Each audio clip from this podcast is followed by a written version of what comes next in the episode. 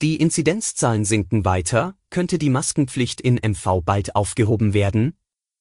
Mehr dazu hören Sie gleich. Mein Name ist Konrad und ich bin die künstliche Stimme der SVZ. Sie hören den Audiosnack am Dienstag um 5 Uhr. Ich wünsche einen guten Morgen. Was sonst noch wichtig ist. Die Staatsanwaltschaft Schwerin hat gegen die scheidende Landrätin Kerstin Weiß ein Ermittlungsverfahren wegen Vorteilsannahme im Amt eingeleitet. Das hat die Behörde gestern gegenüber unserer Zeitung bestätigt.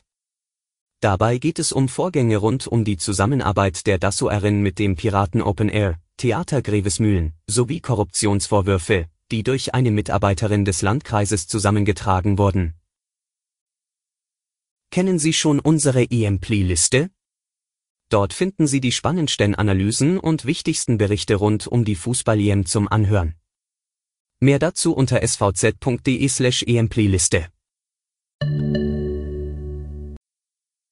Zum Schwerpunkt kommt das Ende der Maskenpflicht.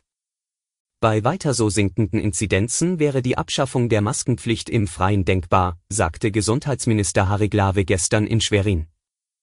Bei ihrer Sitzung am heutigen Dienstag werde sich die Landesregierung mit dem Thema befassen und über ein Ausstiegsszenario beraten.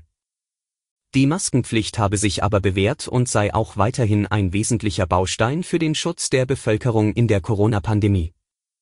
Lockerungen müssten gut bedacht werden. Im Innenbereich und besonders dort, wo viele Menschen aufeinandertreffen und wo wenig Abstand gehalten werden könne, sei die Maske sinnvoll. Hier muss genau geguckt werden, im Zweifel mit Maske, betonte Glave. Tiefer als null wird die Inzidenz nicht sinken, sagte der Schweriner CDU-Landtagsabgeordnete Sebastian Ehlers. Er verwies auf Dänemark, dort sei fortan das Tragen einer Maske nur noch im Nahverkehr notwendig. Mit diesem Kurs haben die Dänen bereits im letzten Sommer gute Erfahrungen gemacht, daran sollten wir uns in Mecklenburg-Vorpommern ein Beispiel nehmen, so Ehlers.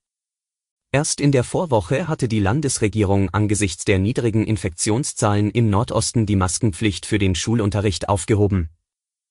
Und auch Bundesgesundheitsminister Jens Spahn hat sich bereits für eine stufenweise Lockerung ausgesprochen. Das war Ihr Audiosnack. Weitere Nachrichten und Hintergründe finden Sie wie immer auf svz.de/audiosnack. Die nächste Folge hören Sie Mittwoch früh.